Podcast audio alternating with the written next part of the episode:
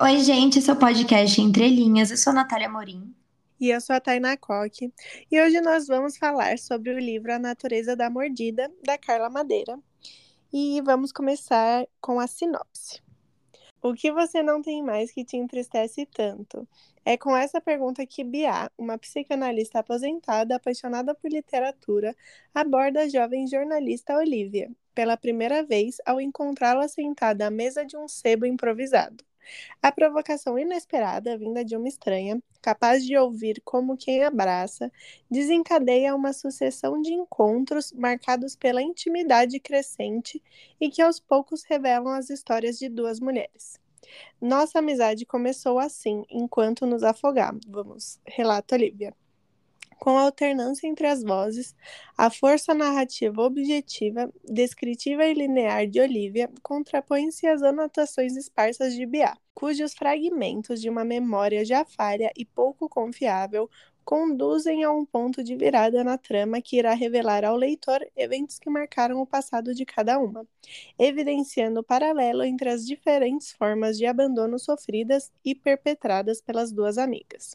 Ao conhecer Olivia, o leitor é preparado para compreender Bia e finalmente refletir sobre a pergunta: o que faríamos em seu lugar?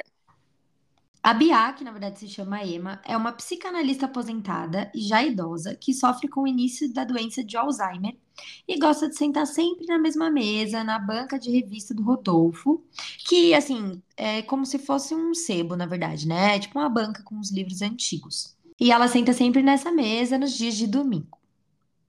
E a Olivia é uma jornalista jovem que, por acidente, em uma tarde de domingo, acaba se sentando para escrever justamente na mesa que a Bia mais gostava.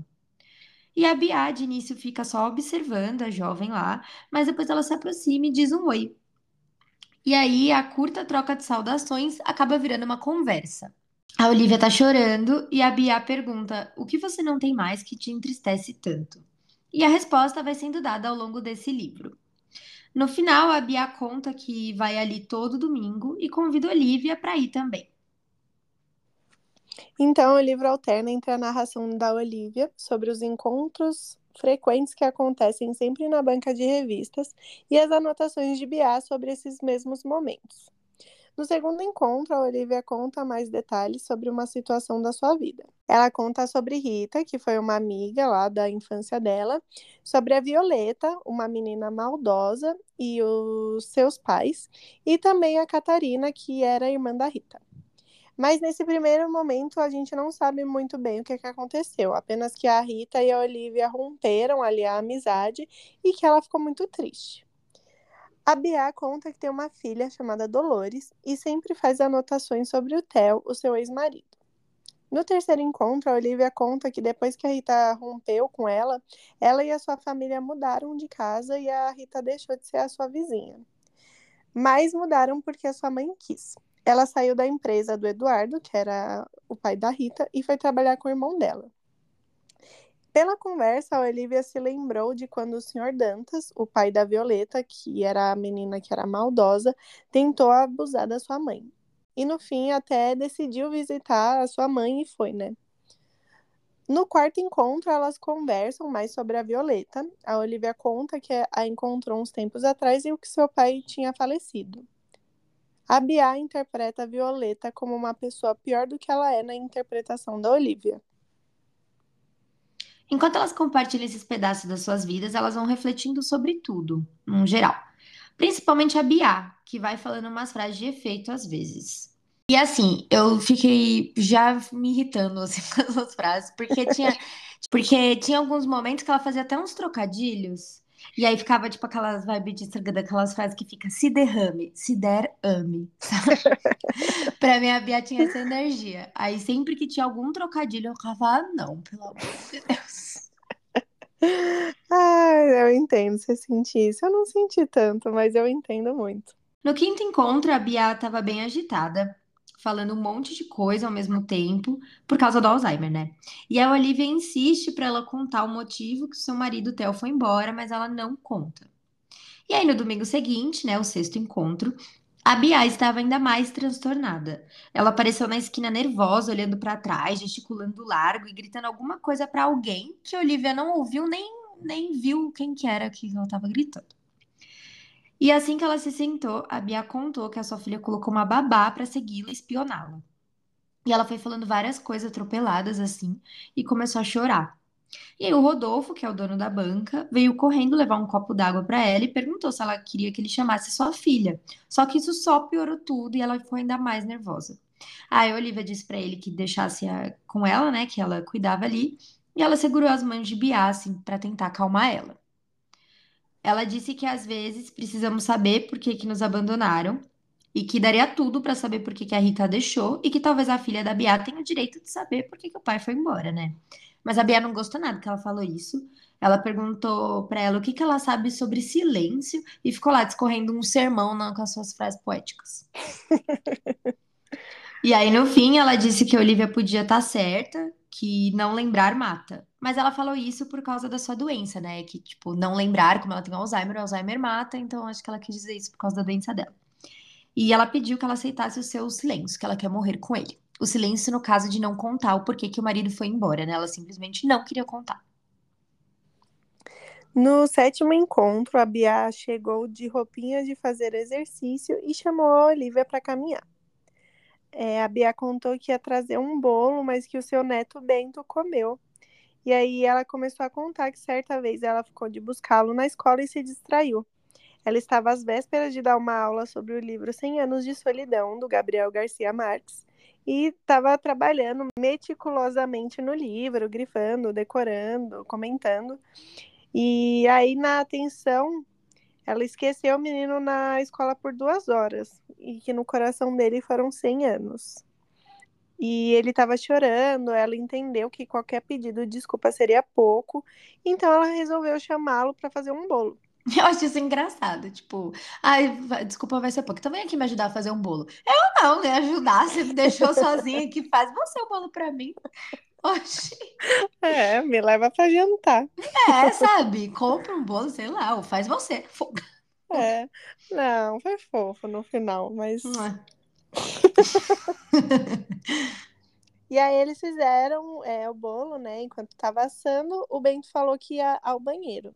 Quando a Bia chegou na sala, o livro, né, Os 100 Anos de Solidão, com todas as suas anotações de todas as horas que ela gastou nele, estava é, tudo em pedaços pela sala. Aí ela contou que antes de querer matar o Bento e pisotear o bolo que dourava no forno, ela leu alguns pedaços do livro rasgado no chão e nele estava escrito sobre amor. Ai, me poupe. Essas coisas que eu não tenho muita paciência. Bom, aí a Bia disse que adiou tudo e foi pra praia com o Bento.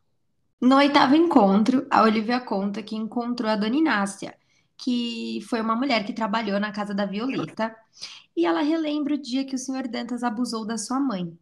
E esse homem já era violento e abusivo com, com o pessoal da casa, né? Obviamente, né? E ela também conta que hoje em dia a Violeta é que cuida da sua mãe doente. E a Bia confessa que foi até a casa da Rita para ver uma parede lá de azulejos que a Olivia mencionava, né? Que a mãe da Rita pintava, pintou uma parede de azulejos. E aí a Bia ficou curiosa e foi na casa da Rita. E aí, ao entrar lá, ela chorou, porque ela falou que ela se emocionou com a casa e ela entendia que a Olivia se, o que a Olivia sentia ao estar lá. E, enfim, ela falou que contou pra Olivia que ela chorou a ponto da moça que ela já não lembrava mais o nome, ofereceu um pouco de água e uma cadeira para ela sentar. E aí a Bia disse que daqui para frente, quando ela ouvir a história da Olivia, poderá entrar naquela casa junto com ela. E aí no domingo seguinte, a Olivia não foi até a banca, né? Porque ela estava irritada com a visita que a Bia fez à casa de Rita, óbvio. Eu ia ficar assim. Nossa, sim. E ela sentiu que sua privacidade foi invadida, né? E ela ficou em casa, entediada lá, mas acabou que ela ficou sentindo falta da Bia. Então no próximo domingo ela foi. E assim que o livro se aproximou, a Bia disse: Pensei que você não viesse mais, que bom que você veio. Aí a Olivia até brincou e falou: Nossa, boa tarde, Bia, como vai você? Mas a Bia continuou: Pensei que você não viesse mais. Aí a Olivia explicou que ela não foi domingo passado porque achou que ia chover, tipo, ah, meteu uma desculpinha, né? E perguntou se a Bia veio. Mas a Bia respondeu que sempre estava lá e repetiu de novo: Pensei que você não viria hoje, que bom que você veio. Mas a Olivia elogiou a Bia, disse que ela estava elegante, e a Bia repetiu a mesma frase. E a Olivia começou a ficar preocupada e perguntou o que estava acontecendo. E a Bia disse que não se lembrava, que afastou todo mundo e pensou que havia afastado a Olivia também. Também confessou que estava contando os dias para sua morte e que não se importava mais nem com as suas tarefas diárias. Tipo, ela já não estava. Falou que nem tomar banho não importava mais, tava, parecia que estava meio deprê. A Bia confessou algo que nunca tinha confessado para ninguém, que desistiu quando seu marido Teodoro foi embora, que no dia que ele partiu ela só disse vá e ele foi. E a Olivia perguntou para onde ele foi e a Bia disse que sabe o que Olivia quer dela. E depois ficou perguntando se Olivia não sabe o motivo que a Rita deixou. Olivia jurou que não sabia e a Bia ficava insistindo: pense, não tem a ver com você. Depois, Bia disse que Olivia era igual à sua filha, que buscava sempre uma explicação, mas que às vezes o amor acaba e vai embora. E aí a Bia começou a chorar, desabafou um pouco mais e foi embora. Ai, chata, essa Bia é muito chata. Nossa! Eu sei como a Olivia gosta tanto dela. Tipo, ela fala, né? Como se ela soubesse o motivo que a Rita foi embora. E ficava se achando essa bichona da vida da outra, oxe. Ah, mas é que ela tem Alzheimer também, então ela tá misturando muitas coisas. Não dá pra É, levar não, muito beleza. a sério que ela Misturar, diz. beleza, mas ela tá. Não sei se Alzheimer muda. Ah, é, muda, muda a Muda. personalidade, sim, é verdade. É. Ai, Bia com Alzheimer é chata. Ai, coitada, que horror. É verdade, Alzheimer muda a personalidade. É. No décimo encontro, a Bia ficou falando de uma cliente que ela teve chamada Irene. E a Irene era de uma família muito pobre e quando ficou órfã, era abusada pelo seu padrasto. E ela ficou refletindo sobre os seus sentimentos e pediu que Olivia acreditasse que ela era capaz de amar. A Olivia disse que acreditava. E no fim desse encontro, quando Bia a olhou novamente, Olivia teve dúvidas de que ela a reconhecia. E aí no domingo seguinte, a Bia não apareceu. Aí agora a gente vai dar nossas opiniões sem spoilers sobre o que a gente achou do livro, né, até agora. Sim. É, eu gostei bastante desse livro, porque eu amo tudo que a Carla Madeira escreve. Mas dos três, esse é o que eu menos gosto. É, Não sei, eu acho tudo é Rio e Véspera até, ser- até meio parecido, assim, tipo, não a história, mas o jeito como ele é escrito. E esse eu acho um pouco diferente já dos dois.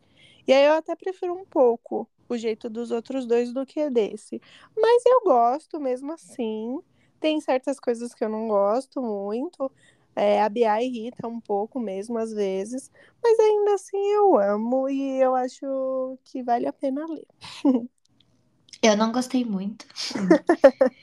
É, tem um monte, como a Bia tem Alzheimer, ela vai falando um monte de citação. E atrás tem essas citações, os livros, cada livro, né, que, que foi citado. É citação de livro mesmo, citação que existe.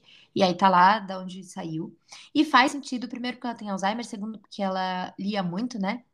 Então, tudo bem, faz sentido ela guardar essas frases, mas deixou tudo muito desconexo, assim, sabe? Parecia que era um monte de frase de efeito só pra jogada ali, assim, não, meio que não ficou nada amarrado. Tem sempre a desculpa lá do Alzheimer, né? Mas é, não importa pra mim se, se tem uma desculpa do porquê. De qualquer forma, eu sinto que a personagem fica muito cansativa, fica com um tom assim dela querer sempre estar dando sermão. E como se ela sempre sabe mais das coisas, e aí essas coisas jogadas, umas frases que não faz, tipo, não tem, não em pé nem cabeça, só frase de efeito ali pra você ficar tocado. Eu não, não sei. Eu achei que não, não ficou legal. E os trocadilhos, pelo amor de Deus. Não, E, é, é verdade isso, eu concordo. e sei lá, acho que podia ter pelo menos ama... Se ela tivesse colocado menos frases, eu acho que ficaria melhor. Menos frases assim de citações. Porque aí ia, ia tocar de alguma forma, eu acho que eu ia conseguir, tipo, ser mais tocada. Assim, porque eu nem, nem tocava mais as frases. Tipo, eu lia e ficava, ai, tá bom, outra coisa. Tipo, acho que é, talvez eu me sentisse mais emocionada, né? Mas é Uhum. isso, é, é- acho que é algo pessoal mesmo. Tem gente que super se tocou, assim, é, as frases super ficou ali com a pessoa, né? A pessoa se emocionou com aquilo, mas acho que foi tanto que eu realmente não consegui me conectar. E teve outra coisa que eu não gostei, mas aí eu não posso falar agora, então. é, agora a gente vai pra parte com spoiler. Então, se você não quer saber o que vai acontecer, melhor parar o episódio por aqui.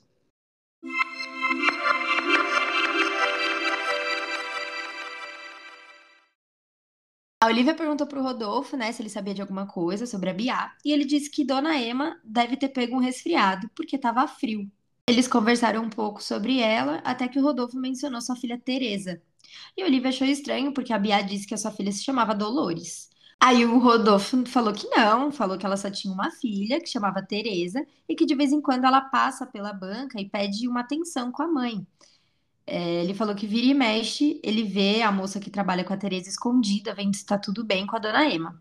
Que a Teresa tem medo, né? Que a mãe cai por aí ou esquece o caminho de casa.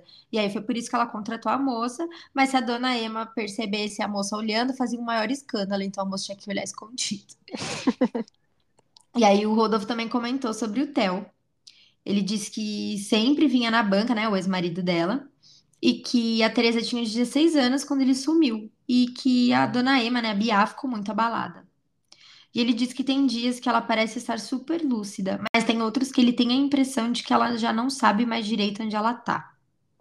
E a Olivia também diz que ela se apresentou como Bia e falou que era seu nome de louca. No domingo seguinte, ela também não apareceu. E aí, como a Olivia estava preocupada, ela pediu o telefone para o Rodolfo e ele deu o telefone da Teresa. Aí ela ligou para ela. A Olivia foi até a casa de Bia e foi recebida pela Teresa, que contou que sua mãe estava na mesma, distante, sem conversar nem reagir. Diz que o médico falou que não há mais nada a fazer além de esperar e ver como evolui. A Olivia perguntou de Bento e a Teresa ficou espantada e contou que ela não tem nenhum filho. Ela levou a Olivia até o quarto de Bia, se despediu e foi trabalhar. E a Olivia começa a falar várias coisas, mas nada da Bia responder. E ela conta que escreveu toda a sua história de vida numa letra grande para Bia conseguir ler sem esforço. Olivia perguntou se Bia gostaria que ela lesse, mas como não obteve resposta, ela leu assim mesmo. Olivia começou a contar de quando ela era pequena, que ela ficava sempre atrás do portão da sua casa porque as meninas da rua não queriam ela por perto. Então ela passava o dia ali, onde estava protegida da valentia de Violeta, que sempre a perseguia. Um dia ela estava espiando a rua e viu Rita sair de um carro. Agora ela moraria na casa abandonada da rua. E Olivia foi a primeira pessoa que Rita viu quando chegou e fez um sinal de oi. Mas logo chegou Violeta com seu grupinho de meninas para chamar Rita para brincar com elas. Mas a Rita recusou o convite e entrou para casa. Mas depois elas começaram a brincar de teatro bem em frente à casa de Olivia. A Olivia e a Rita se cumprimentavam de longe. E a Rita sempre fazia o sinal primeiro e a Olivia imitava, por medo de fazer algo de diferente dela. Então, se Rita dava tchau, Olivia dava tchau se só mexia a cabeça, Olivia também só mexia a cabeça e etc. Isso acabou que ficou um jeitinho delas se cumprimentarem super diferente, assim, eu achava isso legal. Uhum, eu também achei bem legal. Que ficou assim pra sempre, tipo, em vez daqueles toques lá que é. as pessoas fazem, é, elas se mexem de jeitos estranhos. Sim, é verdade. A Rita foi indo em direção a Olivia um dia, mas a Violeta puxou e disse que não, que elas não brincavam com ela, que não era para ela falar com a Olivia. E aí a Olivia saiu correndo e chorando, tadinha. Aí no outro dia, a Olivia tava vendo as meninas brincando e a Rita foi perto dela, mas a Violeta começou a gritar e falar um monte de coisa meio pesada, assim. Chamou a Olivia de cadela, bateu na Rita. E, quer dizer, ela foi bater na Olivia, mas pegou na Rita. E a Rita disse que não brincaria mais com ela. E a Violeta disse que a mãe da Olivia era uma puta que se oferecia para o seu pai. E aí, nesse momento, a mãe de Olivia mandou que ela entrasse, porque ela ouviu, né? A Olivia então começa a contar que a sua mãe sempre foi linda e assim, uma beleza que chamava a atenção de todos. E quando seu pai faleceu, o senhor Dantas, que era o vizinho Asqueroso lá, era o pai da Violeta, ele vivia se oferecendo para fazer alguma tarefa doméstica e ela vivia negando. Mas algumas vezes ele insistia e ainda ficava dando conselhos irritantes e não solicitados. Nossa, eu ia querer morrer se um homem fizesse isso. Ah, eu também. Nossa, você fica, pelo amor de Deus, vai embora. Com o tempo, foi se tornando cada vez mais inconveniente, com visitas cada vez mais frequentes e demoradas. Ele forjava uma intimidade, chegava perto demais para falar, tocava várias vezes o ombro dela e até chegava a esquecer as suas mãos ali, né? Com malícia. Ah, ele era podre, esse cara. Sim. Um certo dia, um amigo dela, né, da Laura, da, que é a mãe da Olivia, deu uma carona para ela até a casa dela. E aí o senhor Dantas viu e ficou visivelmente desconfortável cumprimentou ela com a cara fechada e ainda ficava virando várias vezes para olhar. Nesse mesmo dia, ele voltou e ficou pressionando Angela, que trabalhava lá na casa delas, para deixar ele entrar. Ela mandou dizer que ela estava passando mal e foi aí que ele viu a deixa. Começou a armar um teatro que Angela deveria comprar remédio e que ele cuidaria dela, e a Angela foi. Quando a Laura, que realmente estava doente, abriu os olhos e se deparou com o Sr. Dantas em seu quarto, ela tomou um susto. Ela foi até o quarto da Olivia fechar a porta, que na cabeça maluca de Dantas era um sinal claro que de todas as cenas de seu imaginário estariam liberadas. A Laura voltou para seu quarto e foi fechar a porta, mas ele colocou o pé e foi para cima dela, rasgou sua camisola e jogou ela na cama. E aí a Laura pegou um jarro de flores e meteu sem dó na cabeça dele. E aí o sangue começou a jorrar. Claro que ele saiu gritando, dizendo que ela era uma vagabunda, que se insinuou para ele, enquanto ele só estava tentando ajudá-la. E aí foi o que ele contou também lá na sua casa e que a Violeta ouviu, e por isso que ela havia chamado Laura de vagabunda aquele dia. Dá meio desespero, né, de ver as crianças repetindo tudo que os pais falam, assim, tipo, de ver abuso e e acabar falando, fazendo, né? Muito. E, né, a mulher mentindo lá sobre a outra e a menina repetindo e fazendo bullying com a menina. É, e o que, que a filha teria a ver, sabe? Pois é. Mas é criança, né? Criança. Ah, mesmo assim, as crianças imitam os pais. É, então, e são maldosas também, né? É. Essas crianças maldosas aí, na meu, no meu consentimento, assim, na, na minha percepção, não muda, não. É. E aí, então, a Laura foi até a casa da Violeta para conversar com a Esmeralda, que é a sua mãe, sobre a perseguição que ela, a Violeta estava fazendo com a Olivia. E ao chegar lá, a Esmeralda queria expulsá-la, mas conforme elas foram conversando, a Laura ficou com pena pela situação dela, porque ela vivia todos os dias com um homem abusivo. E aí a Laura tentou ajudar, mas não teve jeito. Então ela pediu que até domingo ela resolvesse a situação de Violeta e Olivia. No domingo, a Esmeralda foi até a casa de Laura, arrastando Violeta. Disse que ela veio se desculpar com Olivia, mas a Violeta não falava nada. E aí a mãe começou a ameaçar ela de forma cada vez pior, falou que arrancaria sua pele, até que por fim a Violeta se desculpou. Daquele dia em diante, a Olivia foi muito na casa da Rita e as duas se tornaram inseparáveis ela ficava bastante com os pais da Rita também, que eram o Eduardo e a Luciana, e até viajava com eles. Aí um dia a Laura foi demitida e passou a trabalhar na construtora do Eduardo. E aí a história mudou quando a Rita começou a estudar para o vestibular. Ela tinha decidido estudar engenharia, que era um dos cursos mais disputados, então ela estudava dia e noite sem descanso. Ela até se afastou dos amigos, inclusive da Olivia, que entrava lá na casa dela, passava no quarto, mas como ela estava estudando e não tinha tempo para conversar, ela apenas voltava para sua casa. Aí, se encontrasse alguém ali na casa no meio do caminho, ela conversava, e foi assim que acabou ficando próxima da Catarina. As duas ficaram muito amigas. Aí, um dia à noite, voltando da casa da Catarina, né, de conversar com a Catarina, a Olivia viu sua mãe e o Eduardo conversando. E eles estavam tão compenetrados. Mas Eduardo chegou até a perguntar se ela havia conseguido tirar a Rita dos livros. A Olivia falou que não e entrou para casa. E aí, um belo dia, a Olivia foi lá na casa da Rita e a Rita simplesmente mandou ela embora. E a Olivia perguntou o que estava acontecendo, mas ela não respondeu, ela só mandou ela embora, super grossa, assim, tipo, empurrando, falando: vai embora, vai embora, nunca mais volta aqui, nunca mais volta aqui. E assim a Rita excluiu a Olivia da sua vida.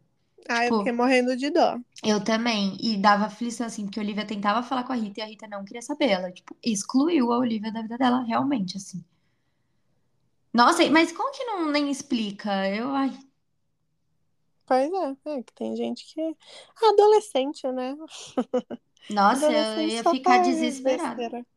É, ai, eu também, ainda mais que elas eram super amigas, né? E precisa de um motivo, gente. Precisa me dar um motivo. É. Nossa, assim. Eu, ainda mais eu, eu quero saber motivos. Ah, sim, nossa, sim. Não, eu ia ficar muito triste também. Um tempo depois, a Laura e a Olivia se mudaram para outra região da cidade. E aí, depois de 15 anos, a Luciana, que é a mãe da Rita, foi até o apartamento delas e entregou rosas. Mas a Olivia não viu, apenas a Laura. E a Laura contou que a Catarina tem dois filhos e que a Rita está na África do Sul com o pai. Pouco tempo depois disso, a Rita ligou para Olivia dizendo que queria muito falar com ela e marcaram de se encontrar no dia seguinte. Elas foram então até o local marcado e assim que a Olivia viu Rita, um carro se descontrolou e teve um acidente. E foi assim que a Rita morreu. Nossa, eu fiquei muito mal nessa parte, porque, meu Deus, eu não acredito. Agora que eu ia saber o porquê, o que, que aconteceu. Sabe? eu não fiquei mal, fiquei broxada. Ai, desculpa ah. esse termo aqui. É que é ah. é péssimo isso, é coisa de novela das nove mal escrita. Não, ela tá olhando ela do outro lado da rua, aí bem na hora que elas vão se encontrar. Ah, não. Não, porque elas estavam elas estavam fazendo lá os gestos delas. Aí... Então, meu, por que, que a menina não podia morrer outra hora, sabe? Ia ser... É, porque é um, assim, um não, livro é um ruim. livro, vida real é vida real. Tainá, para de passar pano pra Carla Madeira. O pano já não tem mais como ser passado. Eu vou continuar passando. Não, muito ruim essa parte. Desculpa. Muito ruim. É porque você não tem coração. Ah, não. É... Não, se ela morresse de outro jeito, talvez eu até me emocionasse, mas ficou tão tosco que eu fiquei, ah, não, não acredito. ah, eu entendo, eu entendo, mas não aceito. a Olivia acabou a sua história assim, e a Bia estava de olhos fechados quando ela terminou. Também não esboçou reação. E a Olivia pediu para Diná, que é a moça que cuida da Bia, para ela telefonar para ela, né, a hora que fosse, com notícias, e foi trabalhar. No dia seguinte, seu telefone tocou e era a Teresa. A Bia havia falecido. E aí, a Olivia ficou muito triste, obviamente, né? Ela gostava muito da Bia. E ela foi no velório. E no outro dia, no dia seguinte ao dia do velório, ela recebeu uma ligação da Teresa contando que tinha um envelope com o nome da Olivia escrito lá nas coisas da Bia, no meio lá das coisas. Então a Olivia foi até lá para buscar o envelope e a Teresa recebeu ela. A Teresa contou que, na verdade, toda aquela história que a Bia esqueceu o Bento na escola e que ele rasgou o livro sendo solidão, aconteceu com a Teresa, na verdade, não com o Bento. Que, né, esse Bento nem existe. A Teresa começou a contar, então, a história da sua família, dela, do Theo e da Bia, né, que na verdade se chama Emma, mas a gente vai continuar chamando ela de Bia aqui para ficar mais fácil. Ela contou até sobre a família do seu pai, né, do Theo. Ela contou que o Theo era o quarto filho e que ele era mais fraquinho. E o Natan era o filho mais velho. Um dia tava brincando de lutinha lá com o Theo, que nunca dá certo essas brincadeirinhas de mão, minha mãe sempre dizia. Sim. e em uma dessas manobras ali, o Natan se desequilibrou e caiu. E bateu a cara na quina de um móvel. E aí o Theo, logo na hora, gritou: bem feito! Mas foi muito feio. Ele não tinha visto que tinha sido tão feio, né? Foi tão feio que o Natan perdeu o olho. E aí o Theo desmoronou com a culpa de ter gritado aquilo e ficou anos tentando, tipo, ajudar o irmão dele de alguma forma. Ele se sentiu muito culpado, coitado. Aí a Olivia perguntou se a Teresa nunca mais viu seu pai. E ela contou que alguns anos depois que seu pai foi embora, ela encontrou uma antiga vizinha que disse ter passado o fim de semana na pousada de seu pai e deu o telefone para ela, mas a Bia rasgou. E aí a Teresa também contou outra situação estranha, que uma vez ela estava tomando banho e quando percebeu que tinha esquecido a toalha, ela foi pegar é, molhada, né, nas pontas dos pés, pegar uma toalha nova. E aí a Bia ficou furiosa. Ela disse: "Nunca mais ande assim na minha casa". Ela gritou, na verdade. E aí as duas começaram a gritar. E assim que Teresa mencionou que o pai havia ido embora, a Bia olhou confusa, parecia sem saber onde estava. E aí a Teresa disse que a culpa não era dela do pai ter ido embora. E a Bia disse: "Você não tem culpa". Mas depois cochichou, meio que para si mesmo, mas tem corpo. E a Teresa ouviu.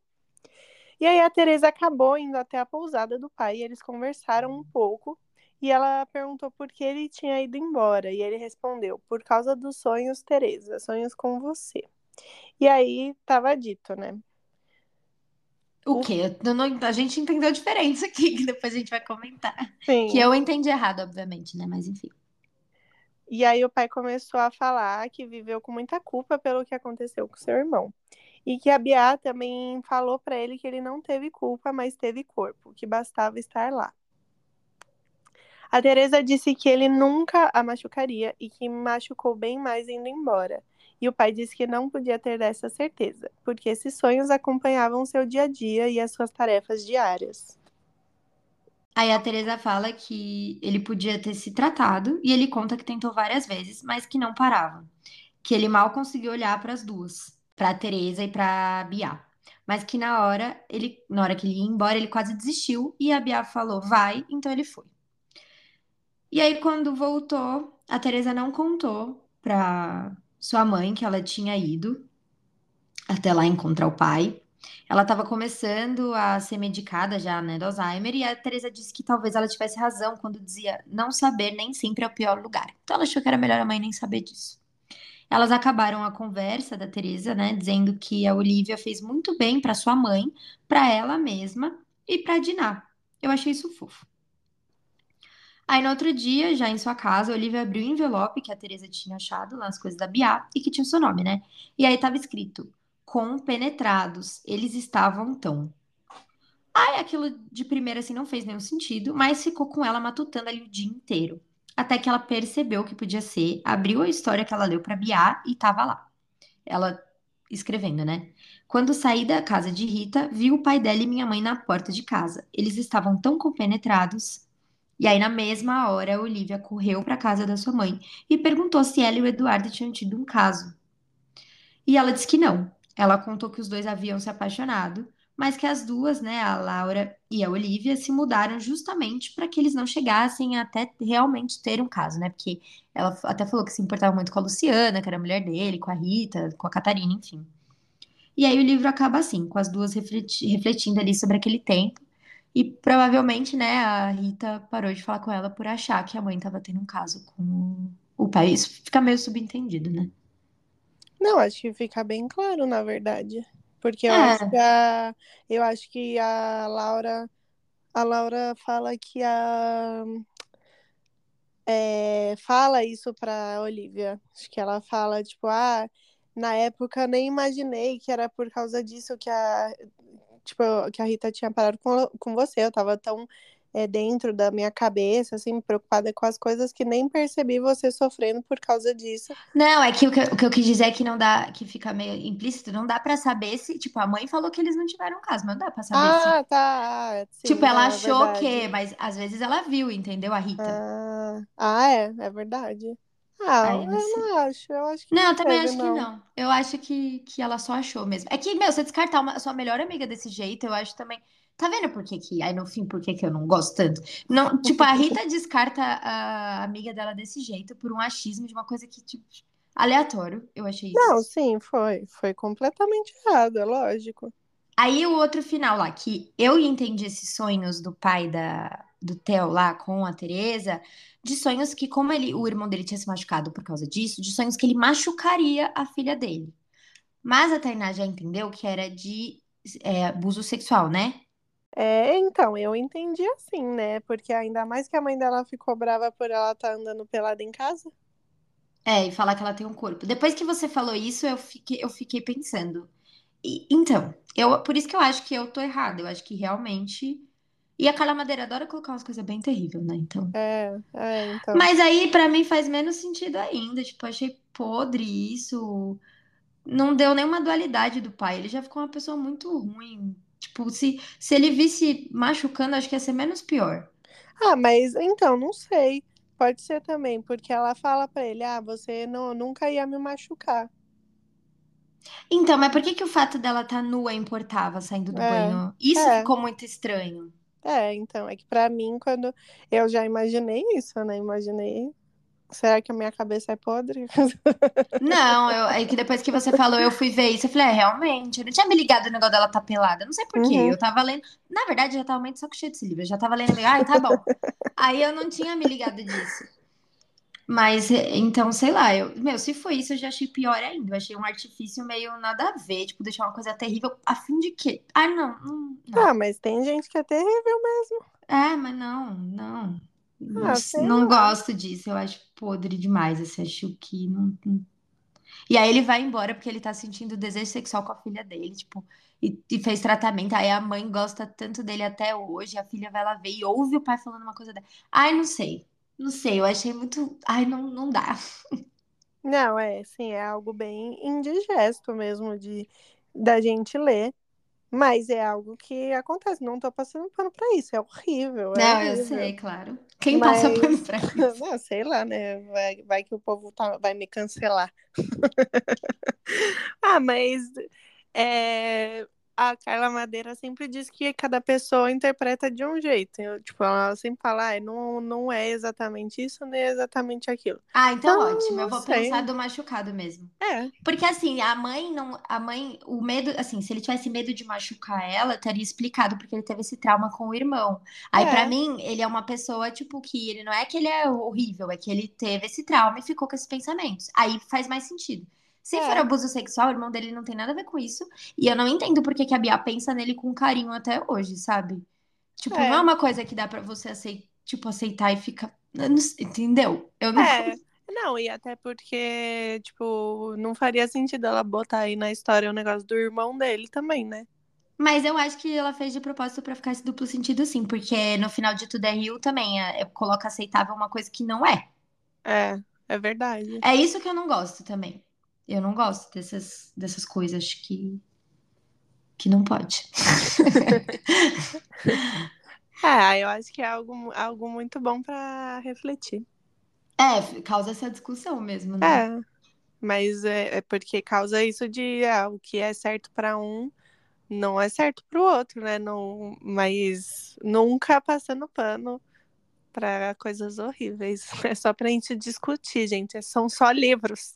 É, é para discutir essas, essa questão mesmo. Porque, sei lá, né? Tem coisas que não tem como. Tipo, Uhum, não tem sim. como, né? sim, não, tem coisas que são indiscutíveis.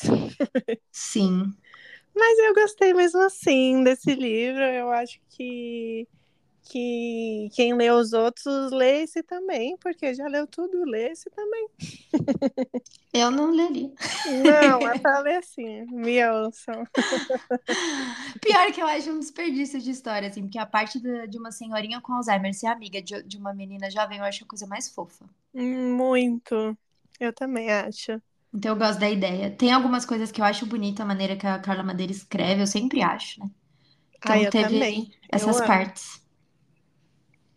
Mas então foi isso, gente. Esse foi nosso episódio. Comentem lá no Instagram se vocês acham que. O que que vocês acham, né? Se vocês gostam ou não. Acho que é um livro meio polêmico. É, como todos os livros dela. Sim. E novamente temos aqui duas opiniões divergentes É para vocês. Contem qual livro que vocês querem que a gente fale aqui.